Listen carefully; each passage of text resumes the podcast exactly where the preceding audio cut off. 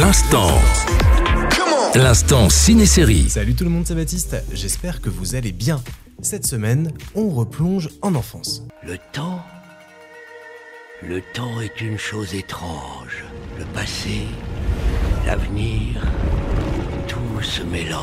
Après One Piece, il y a quelques mois, c'est en effet au tour d'un dessin animé culte d'être adapté en live action par Netflix, Avatar, le dernier maître de l'air. La série se déroule dans un monde dans lequel certaines personnes peuvent manipuler l'eau, la terre, le feu ou l'air, l'avatar étant le seul à pouvoir maîtriser les quatre éléments, ainsi il peut maintenir l'équilibre entre les tribus de l'eau, le royaume de la terre, la nation du feu et les nomades de l'air. La nation du feu devient de plus en plus menaçante. Et le monde pourrait bien ne pas s'en relever. Le monde a besoin de l'avatar.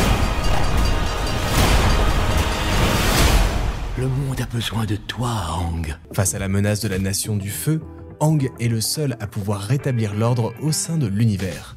Néanmoins, il doit commencer par apprendre à maîtriser les trois autres éléments. Ce sera le seul moyen pour lui d'atteindre son but. Je suis incapable de stopper la nation du feu. Je ne veux pas de cette responsabilité. T'es pas seul. Y a moi, y a Tara, et l'immense boule de poil volante. T'as tout le nécessaire. Alors Avatar, c'est un dessin animé que j'adorais petit et j'ai hâte de découvrir ce que Netflix va proposer en l'adaptant.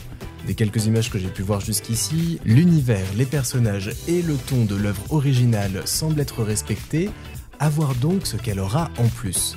Et si comme moi un petit vent de nostalgie vous emporte, sachez que la série d'origine ainsi que sa suite, La légende de Korra, sont disponibles également sur Netflix. Avatar, le dernier maître de l'air, la série live action, ça commence le 22 février sur Netflix.